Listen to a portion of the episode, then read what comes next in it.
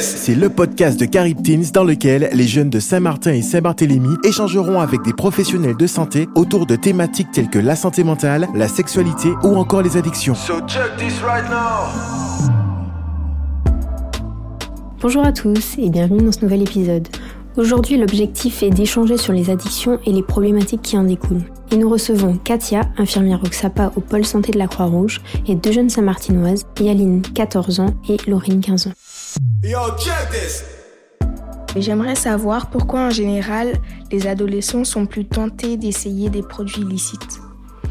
Chez les adolescents, le plus souvent, il y a pas mal de conduite à risque et c'est une déviance et c'est une manière un petit peu de défier l'autorité. Par contre, il peut y avoir aussi une notion euh, d'expérimentation du produit que l'on retrouve parfois lors des fêtes et c'est un peu dans une dynamique de plaisir. Moi, j'aimerais savoir, est-ce que les adultes qui ont des problèmes d'addiction ont commencé à partir de l'adolescence? Alors c'est pas systématique, ça arrive que quand il y ait des premières expériences assez jeunes, il y ait une fréquence euh, après dans les, résultats qu'on trouve sur des consommations chez les adultes, mais c'est pas tout le temps le cas, notamment avec euh, l'alcool par exemple, où ça peut être une rencontre du produit euh, un peu par hasard ou un peu lors de fêtes et que ça devient après une difficulté. À partir de quel moment en fait on peut considérer quelque chose comme une addiction? Alors, euh, lorsque le produit remplace un petit peu toute recherche de plaisir, c'est-à-dire que le, produit prend toute la place dans la vie de la personne et qu'il n'y a plus trop d'envie au niveau social, au niveau familial, et qu'une consommation excessive commence à poser des problèmes, notamment euh, sur l'isolement social, sur la relation avec les amis. Pourquoi les adolescents sont plus vulnérables aux drogues? Est-ce que c'est au niveau du cerveau ou socialement? C'est les deux, parce que la maturité cérébrale chez le jeune homme, par exemple, n'est pas atteinte avant 25 ans et chez la jeune femme avant 21 ans. Donc c'est le lobe frontal euh, qui se trouve euh, au niveau du front, hein, dans le cerveau, voyez. Il n'est pas complètement maturé et donc ça amène une vulnérabilité au niveau physique, au niveau du fonctionnement du corps, notamment neurologique. Du coup, c'est ça qui amène cette fragilité. Et au niveau social, c'est plus par rapport au fait qu'il y a beaucoup plus de conduites à risque. Elles sont plus fréquentes du fait de différentes raisons. Et euh, quelles conséquences les addictions peuvent engendrer, que ce soit dans l'entourage ou euh, sur le mental? Alors dans un premier temps, on peut dire qu'il y a des conséquences qui sont entraînées euh, par rapport tout simplement à la consommation de l'addiction. Et je répondrai après à la partie euh, sur l'entourage. Les premières conséquences, on en a parlé un petit peu tout à l'heure, c'est au niveau de l'isolement et que la personne se centre uniquement sur le produit. L'isolement social, l'isolement par rapport aux amis, un isolement professionnel aussi, professionnel ou à l'école, hein, puisque là on parle des jeunes. Et donc ça entraîne une perte du lien social, du plaisir autre que les addictions. Ensuite, ce dont il faut parler, c'est que quand même, il y a un risque. 5% des jeunes qui consomment au niveau des addictions peuvent révéler une maladie mentale qui existe déjà, donc euh, sous-jacente, ça veut dire qu'elle est déjà là, mais qu'elle est révélée en fait par une consommation. Et il peut y avoir aussi l'apparition d'une psychose cannabique qui est liée à la consommation de cannabis et qui s'arrête quand on arrête de consommer. Alors psychose, ça veut dire qu'on perd un petit peu la notion de la réalité, qu'il peut y avoir des délires, qu'il peut y avoir une impression de pas être là, qu'il peut y avoir certaines agressivités, euh, voilà. Ensuite, par rapport à l'entourage, pour répondre à, ta question, dans la dynamique euh, familiale, il y a une perte du lien. Au niveau de relationnel, la, communication et le lien est, moins là, ou vraiment de mauvaise qualité. Donc déjà, ça, ça pose des difficultés, soit les parents avec les adolescents, ou dans une vie familiale entre personnes, parce qu'il peut y avoir aussi des consommations autres, euh, par exemple sur des drogues dures. Et là, il peut y avoir des consommations qui entraînent des comportements agressifs notamment sur tout ce qui est la cocaïne, le crack, l'alcool aussi. Et dans certains cas, comme on l'a cité tout à l'heure, la consommation de cannabis avec un trouble sous-jacent peut entraîner de l'agressivité, même si c'est assez rare sur les consommations de cannabis. Est-ce que par exemple, quand je suis plus grande, j'ai un enfant et que je suis addict à la cocaïne, est-ce que mon enfant va, entre guillemets, en payer les conséquences euh, dans sa vie future?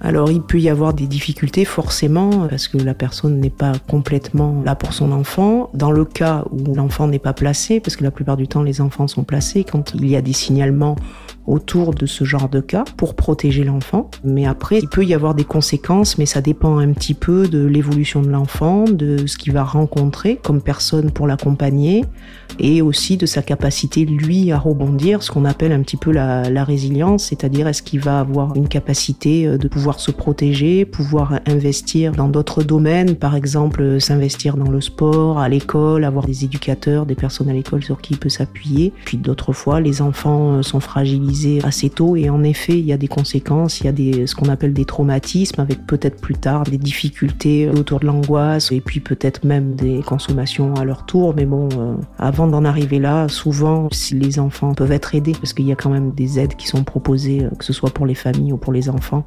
partir du moment où la situation est signalée.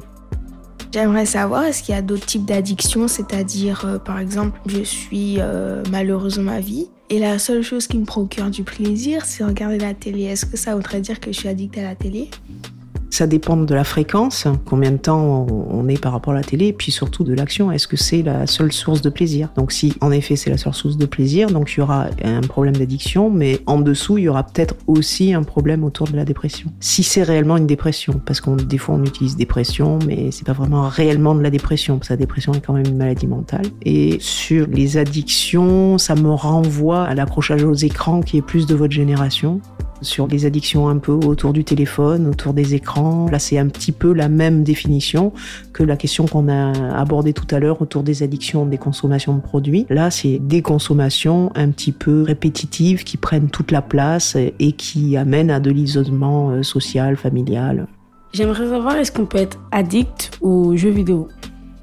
Alors, quand je parlais des écrans de téléphone, ça envoie aussi au, niveau des jeux vidéo à partir du moment où donc le jeu prend toute la place, où il y a des comportements de frustration qui sont difficiles à gérer, par exemple sur des personnes plus de votre âge et même plus jeunes des fois, de 10 ans, où l'enfant il supporte pas d'avoir perdu, il va dans des crises, il peut pas s'en passer, il veut tout le temps jouer. Donc là, on est dans un comportement d'addiction et aussi le terrain est un petit peu préparé sur des, des comportements addictifs. Donc là, on parle des jeux vidéo, mais après, à l'âge adulte, il peut aussi y avoir des comportements, même si c'est pas tout le temps les mêmes personnes. Hein, euh, c'est pas forcément la même mm. personne qui était au jeu, qui, euh, mais il y a des comportements d'addiction au jeu, au jeu d'argent, par exemple, au jeu sur Internet. Et là, à partir du moment où les, les personnes qui sont dans cette dynamique, ça modifie le social, le professionnel, euh, les relations, là, ça pose problème. Là, on est dans un comportement addictif. Parce que souvent, les parents, ils nous disent euh, oui, t'es addict à ton téléphone. Mais par rapport à ce que tu as dit au début, on est addict quand euh, c'est notre seule source de plaisir. Et si par exemple moi j'ai mon téléphone, euh, j'utilise beaucoup certes, mais il y a d'autres choses qui me procurent du plaisir dans la vie. j'ai mes amis, etc. On peut pas dire que je suis addict, si. Alors, je précise un petit peu parce que quand j'ai parlé que c'est notre seule source de plaisir, c'est là qu'on est addict. Ça veut dire qu'il n'y a pas autre chose. C'est-à-dire qu'il n'y aurait que ton téléphone. Et tu n'aurais pas d'autre attirance euh, pour d'autres choses. C'est-à-dire que le plaisir, il n'y a plus que le téléphone et ça provoque un isolement autour. Là, on est dans l'addiction. Là, je parlais d'une addiction aussi par rapport à un produit. Donc, par rapport au téléphone, il y a ça, mais ça dépend de ce que tu fais avec ton téléphone. Si tu communiques avec tes amis dans le téléphone, oui, ça peut poser quand même un petit souci, mais ça fait partie aussi de l'adolescence quand même. Ça peut parler un petit souci si tu fais que ça et que du coup tu perds le lien avec ta famille, euh, que tu es à table, que tu fais que ça, et que en effet on est dans quelque chose de conflictuel. Donc là, on n'est pas forcément dans de l'addiction, mais ça t'amène des difficultés. Je pense que c'est difficile de mettre, euh, comme on n'est pas dans une recette ou ce qu'on appelle nous à l'hôpital des protocoles. Hein. Euh, chaque personne, c'est différent. chaque personne à voir pourquoi elle fait ça. Voilà, parce que souvent à l'adolescence, on grandit, on a besoin de s'affirmer. Euh, on a besoin de, de montrer à ses parents qu'on décide un peu tout seul. Donc là, on ne peut pas mettre à chaque fois qu'il y a des difficultés et dire voilà, c'est de l'addiction, euh, donc il faut faire attention avec les mots. Comme par exemple, tout à l'heure, tu as utilisé l'histoire de la dépression. Voilà, je me sens pas bien, alors je fais ça.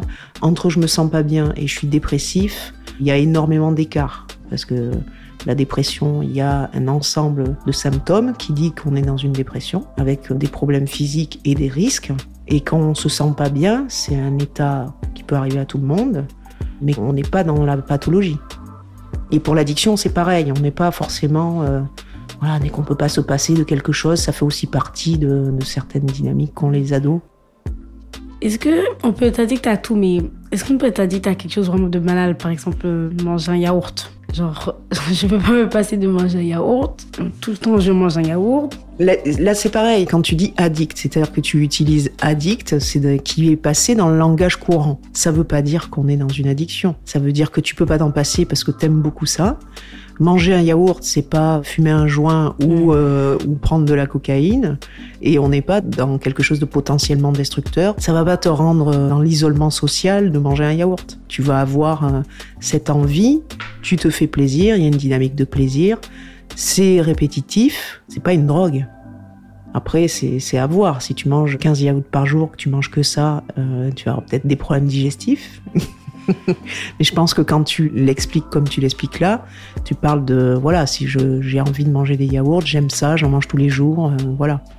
Merci Yaline, merci Laurine pour vos questions, merci Katia d'y avoir répondu et merci à tous de nous avoir écoutés. J'espère que ça vous a plu et n'hésitez pas à nous faire vos retours et à partager autour de vous. À très vite pour le prochain épisode.